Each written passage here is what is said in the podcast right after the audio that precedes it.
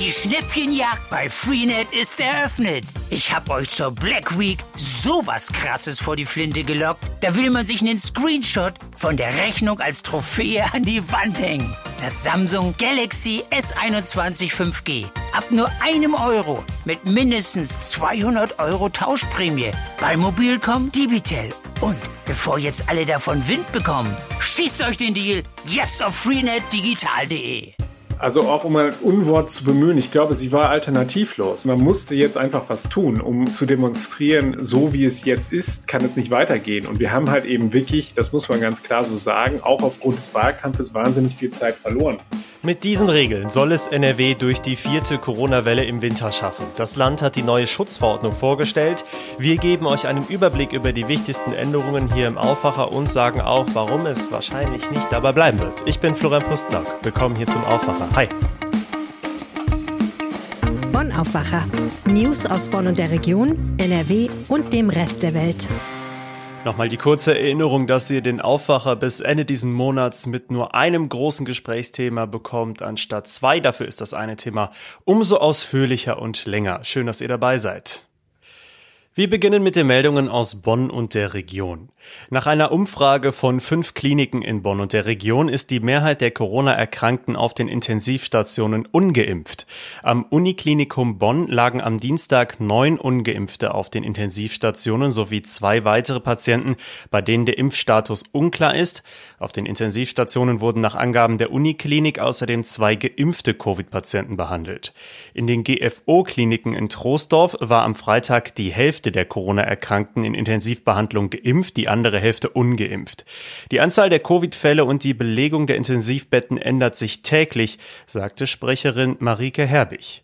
In Bonn waren am Dienstag laut dem Intensivregister der Deutschen Interdisziplinären Vereinigung für Intensiv- und Notfallmedizin rund zwei Prozent der Betten frei. Im Rhein-Sieg-Kreis waren noch etwa neun Prozent der Intensivbetten frei, im Kreis Ahrweiler 11,76 Prozent. Nach dem Zusammenstoß eines Tankmotorschiffs mit der Bad Honneffer Fähre am Montagabend mit sechs Leichtverletzten geht die Suche nach der Unfallursache weiter. Wie die Bad Honneffer Fährgesellschaft am Dienstagnachmittag mitteilte, ist, so Zitat, bis auf weiteres leider kein Fährbetrieb möglich. Laut der zuständigen Wasserschutzpolizei Koblenz warten die Ermittler aktuell noch auf die elektronischen Daten der beiden Schiffe. Nach GA-Informationen schließen die Ermittler einen Fahrfehler nicht aus. Gegen 18.15 Uhr waren am Montagabend Notrufe bei der Polizei eingegangen, weil die Fähre namens Siebengebirge kurz nach dem Ablegen in Rolandseck mit einem talwärts fahrenden unbeladenen Tankmotorschiff zusammengestoßen war. Nach Angaben der Polizei verletzten sich dabei sechs Menschen leicht. Ein Verletzter wurde wegen eines Schocks vorsorglich ins Krankenhaus gebracht. Das Schiff Siebengebirge ist an der Auffahrrampe beschädigt. Das Motorschiff hat ein Leck, das aber oberhalb der Wasserlinie liegt. So konnte der Tanker am Dienstagmorgen selbstständig zur Reparatur in eine Werft in Köln-Mühlheim fahren. Wie lange die Fähre Siebengebirge wegen der Reparatur ausfällt, ist laut der Bad Honneffer Fährgesellschaft noch unklar. Die Fährverbindung zwischen Rolandseck und dem Bad Honneffer Ortsteil Lohfeld existiert seit 1969. Im Juli 2013 hatte das gleichnamige Vorgängerboot der Siebengebirge bei einer Überfahrt kurz nach dem Abbiegen einen Unfall. Aufgrund eines Maschinenschadens trieb die Fähre plötzlich antriebslos auf dem Rhein und musste von der Feuerwehr per Rettungsschiff zum Anleger nach Bad Honnef gezogen werden. Unter den damals 55 Passagieren an Bord gab es glücklicherweise keine Verletzten. Die Uni Bonn verhandelt ihre Zusammenarbeit mit dem chinesischen Konfuzius-Institut neu. Der Kooperationsvertrag zwischen der Uni und dem Institut lief Ende Oktober aus. Bereits davor gestartete Gemeinschaftsinitiativen wie eine Vortragsreihe werden weitergeführt, aber keine neuen Aktivitäten begonnen, erklärte Unisprecher Andreas Archut. Wie er andeutete, stocken die Verhandlungen über eine weitere Zusammenarbeit an Vertragsergänzungen so wörtlich schon seit mehr als anderthalb Jahren. Nach dem alten Vertrag vermietet die Uni dem Konfuzius-Institut Bonn Räume für Sprachkurse und sonstige Veranstaltungen. Die Institutskosten trägt der Verein, vor allem mit Zuschüssen aus der chinesischen Staatskasse. Laut dem Unisprecher enthält der Vertrag keine inhaltlichen Einschränkungen für die Institutsarbeit. Genau das ist aber offenbar der springende Punkt. China ist ein Land mit einer unfreiheitlichen Kulturpolitik. Die Uni Düsseldorf hat deshalb die Zusammenarbeit mit ihrem Konfuzius-Institut schon Anfang des vorigen Jahres gekündigt. In Bonn fordern der Ring christlich-demokratischer Studenten und die liberale Hochschulgruppe jetzt vom Rektorat eine so wörtlich klare Kante zugunsten der Freiheit der Lehre und Forschung. Beenden Sie die Zusammenarbeit mit dem Konfuzius Institut, so der Aufruf. Und jetzt zu unserem großen Thema heute hier im Aufwacher. Ab heute gelten also wieder strengere Corona-Regeln in NRW. Das Land hat die neue Corona-Schutzverordnung gestern vorgestellt. Ihr könnt die auch im Detail durchlesen, findet ihr bei uns in den Show Notes. Aber einen guten Überblick bekommt ihr jetzt durch den Leiter des Ressorts Landespolitik, Maximilian Plück. Hi. Guten Morgen, hallo. Die neue Verordnung kam mal wieder kurz vor knapp. Waren denn auch echte Überraschungen dabei?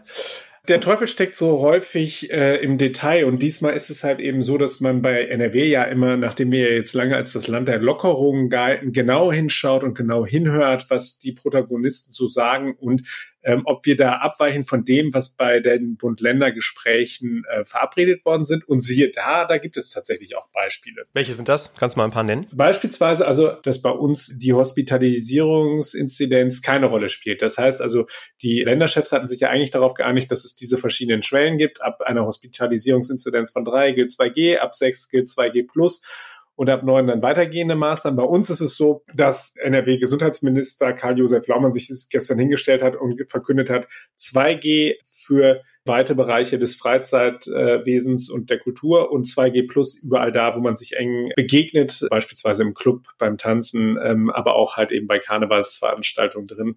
Also da will er gar nicht erst warten, bis die Hospitalisierungsinzidenz über sechs schreckt. Das ist ein Beispiel dafür, dass wir etwas schärfer sind.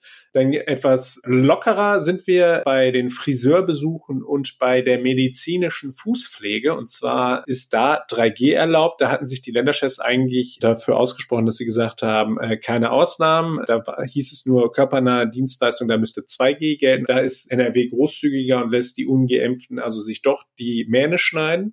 Dann gibt es noch eine Abweichung, die betrifft aber jetzt nicht das, was die Länderchefs äh, beschlossen haben, sondern die betrifft die alte Corona-Schutzverordnung, so wie wir sie vorher kannten. Und zwar hatten wir da relativ scharfe Bedingungen, was die Tests angeht, also die Haltbarkeit von den Corona-Tests. Da hieß es beispielsweise bei 2G Plus, also wenn ich in den Club will, darf der PCR-Test nicht älter sein als 24 Stunden. Der POC-Test durfte sogar nur sechs Stunden alt sein. Da zeigt sich das Land jetzt deutlich großzügiger. Das heißt also, ein PCR-Test darf jetzt wieder 48 Stunden äh, lang zurückliegen und der POC-Schnelltest, also die Bürgertests, die wir jetzt alle wieder kostenfrei machen dürfen, sind auch wieder für 24 Stunden haltbar. Mhm, dann lass uns mal genauer auf die Verschärfungen eingehen. Die treffen ja vor allem die Menschen, die weder geimpft noch genesen sind.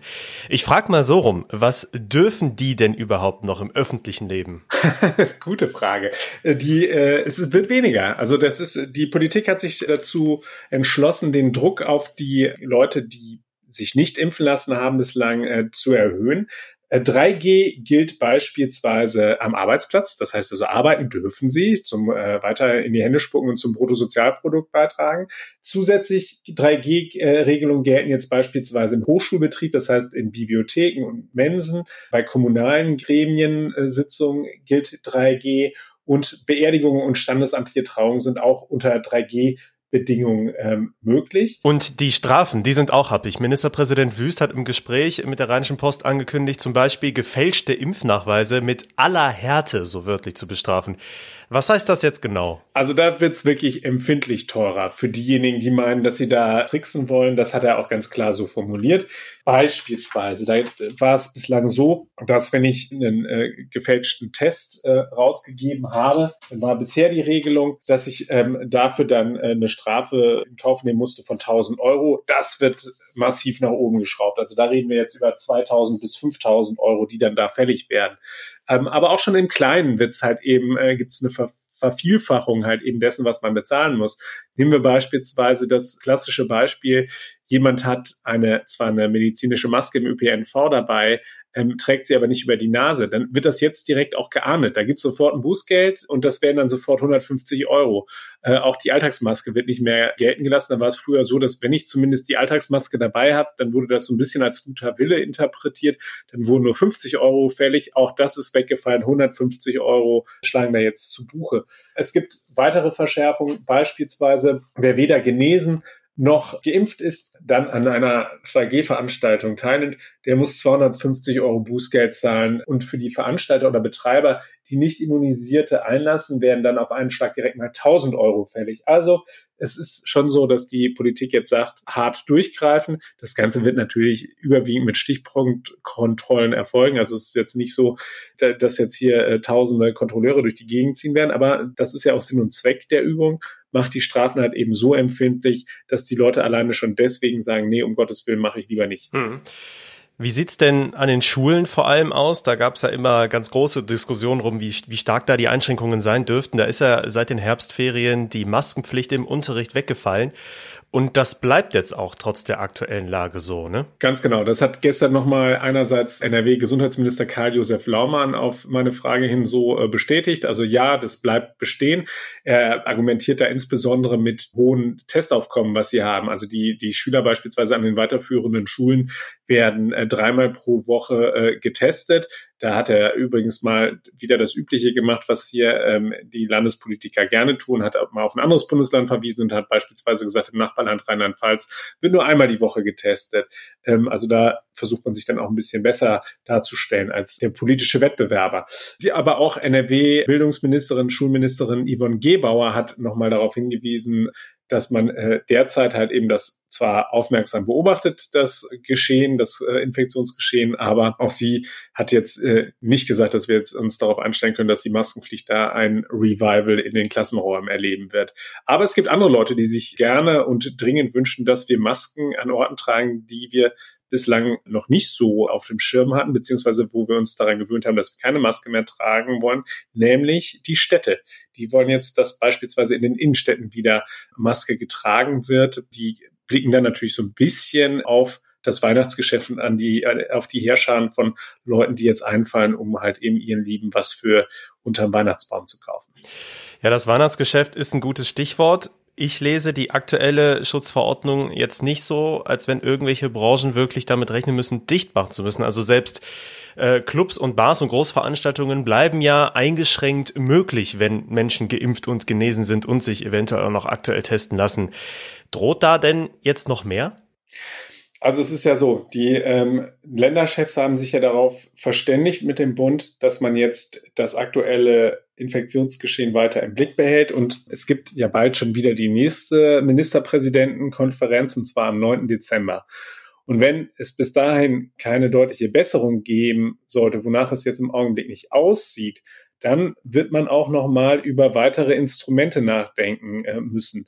Der NRW-Ministerpräsident Henrik Wüst von der CDU hat ja beispielsweise gesagt, dass ihm der Instrumentenkasten, den das neue Infektionsschutzgesetz, was jetzt von der Ampelkoalition auf den Weg gebracht worden ist, einfach nicht ausreicht. Daraus kannst du schon ablesen, dass da möglicherweise noch mehr kommt. Was aber, glaube ich, Konsens ist zwischen allen äh, Beteiligten ist, dass man auf jeden Fall auf Teufel komm raus verhindern will, dass Schulen und Kitas wieder schließen, weil da ist man jetzt zu der Einsicht gekommen, dass das einfach einen wahnsinnig großen Schaden ähm, äh, mit sich bringt egal mit wem man spricht, egal wen man irgendwo äh, im Fernsehen sieht oder im Radio hört, alle in der Politik sind gerade unterwegs und sagen, lasst euch impfen, rennt bitte zur Impfung hin. Wenn ihr noch nicht überzeugt seid, redet mit jemandem, der schon geimpft ist, lasst euch erklären, wie das da abgelaufen ist und so weiter. Also die versuchen jetzt wirklich jeden dazu zu bringen, sich impfen zu lassen. Also das ist der einzige Weg, wie man halt eben aus dieser Pandemie herauskommt. Allerdings, ich neige ja sonst nicht so zum Unken, aber ich glaube, dass es sehr, sehr schwierig wird, dass wir die Infektionszahl derart in den Griff bekommen werden, dass man am 9. Dezember nicht über, über doch verschärfte Maßnahmen am Ende wird reden müssen. Hm. Also ich weiß ja jetzt nicht, die wievielte Corona-Schutzverordnung äh, es ist, durch die du dich jetzt durchgewühlt hast in den letzten Monaten und Jahren, muss man ja schon sagen. Ich, ich habe auch aufgehört zu zählen. ich höre jetzt so raus, äh, du traust den jetzigen Regeln nicht. Äh, glaubst du denn, dass die Corona-Schutzverordnung, die jetzt in NRW herausgekommen ist, richtig ist zu diesem Zeitpunkt oder hätte man nicht jetzt schon schärfere Maßnahmen einführen müssen? Also auch um ein Unwort zu bemühen, ich glaube, sie war alternativlos. Also es, man musste jetzt einfach was tun, um zu demonstrieren, ähm, so wie es jetzt ist, kann es nicht weitergehen. Und wir haben halt eben wirklich, das muss man ganz klar so sagen, auch aufgrund des Wahlkampfes wahnsinnig viel Zeit verloren, weil da haben die Parteien ja äh, Corona so ein bisschen als ein IBA-Thema behandelt und sich offenbar darum gedrückt, sich ordentlich vorzubereiten. Wir haben jetzt natürlich noch eine Sondersituation dadurch, dass wir ja immer noch in der Koalitionsfindung sind und ähm, immer noch eine geschäftsführende Bundesregierung haben. Dann hatten wir in NRW äh, ja den Übergang von äh, Armin Laschet auf Hendrik Wüst, der ja zugleich auch dann plötzlich out of the blue dann der, der neue Vorsitzende der Ministerpräsidentenkonferenz wurde. Also alles eine sehr toxische Gemengelage. Insofern ist diese Corona-Schutzverordnung auf jeden Fall richtig. Und es ist auch äh, wichtig, dass man dort jetzt den Druck erhöht. Jeder hatte die Möglichkeit gehabt, sich impfen zu lassen. Und wir sehen ja einfach, dass andere Länder, in denen die Impfquote deutlich höher ist, viel, viel besser auch durch den Winter kommen. Also insofern kann man wirklich auch sich nur diesen Appellen anschließen und muss sagen, ja, es sind schon mal die richtigen und wichtigen Maßnahmen drin. Die Landesregierung scheut natürlich von noch schärferen Schwertern äh, zurück, als sie jetzt beispielsweise auch von Seiten von Virologen gefordert werden. Am Ende muss man sagen, richtiger Schritt in die richtige Richtung, aber es wird wohl nicht ausreichen. Vielen Dank, Maximilian Plück. Sehr gerne. Ausführliche Berichte zu den aktuellen Corona-Regeln, zu den Entwicklungen und den Reaktionen findet ihr jederzeit auf RP Online. Verlinkt sind dazu auch einige Artikel bei uns in den Show Notes. Diese Meldungen könnt ihr heute auch noch im Blick behalten. Natürlich wird die Einführung der neuen Corona-Schutzverordnung von der Wirtschaft in NRW besonders aufmerksam verfolgt. Wie sich die aktuelle wirtschaftliche Lage bei uns entwickelt, stellt heute NRW-Wirtschaftsminister Andreas Pinkwart in einer Pressekonferenz vor. Mit dabei sind die Industrie- und Handelskammer sowie das Leibniz-Institut für Wirtschaftsforschung. Die Koalitionsverhandlungen in Berlin befinden sich auf der Zielgeraden. Noch in dieser Woche wollen SPD, Grüne und FDP den Koalitionsvertrag vorlegen. Heute gehen die Beratungen in der Ampel in der Hauptverhandlungsrunde weiter. Heute wird in Bonn der Negativpreis Goldener Zaumpfahl verliehen. Der Preis geht an Produkte oder Unternehmen, die Rollenklischees weiter fördern. 2020 wurde der Goldene Zaumpfahl an die Marke Topmodel der Firma Depesche verliehen. Dort werden zum Beispiel Malbücher und Taschen für so wörtlich Mädchen jeden Alters angeboten. Den Preis gab es damals für die besonders genderstereotypisierenden Inhalte. Fußball wird heute auch gespielt und zwar in der Champions League. Borussia Dortmund spielt bei Sporting Lissabon und braucht einen Sieg, um gute Chancen auf das Achtelfinale zu wahren. Anstoß ist um 21 Uhr. Gleichzeitig spielt auch RB Leipzig beim FC Brügge. Beim Wetter brauche ich euch heute kaum noch was Neues zu sagen. Es ändert sich einfach nichts. Nachts und am frühen Morgen bleibt es weiter kalt. Tagsüber sind so um die 5 Grad drin. Es ist zwar diesig, regnet aber nur selten, am ehesten im Norden von NRW und so geht es dann auch in dieser Woche ausnahmslos weiter. Das Wochenende, das könnte dann sogar den ersten Schnee und auch überfrierende Glätte Ihr Lieben, das war der Aufwacher für Mittwoch, den 24. November. Ich wünsche euch jetzt noch einen schönen Tag und wenn ihr uns einen Gefallen tun wollt, dann abonniert uns doch gerne in eurer Podcast-App. Ich bin Florian Pustlock, macht's gut und bleibt gesund. Ciao. Mehr Nachrichten aus Bonn und der Region gibt's jederzeit beim Generalanzeiger. Schaut vorbei auf ga.de.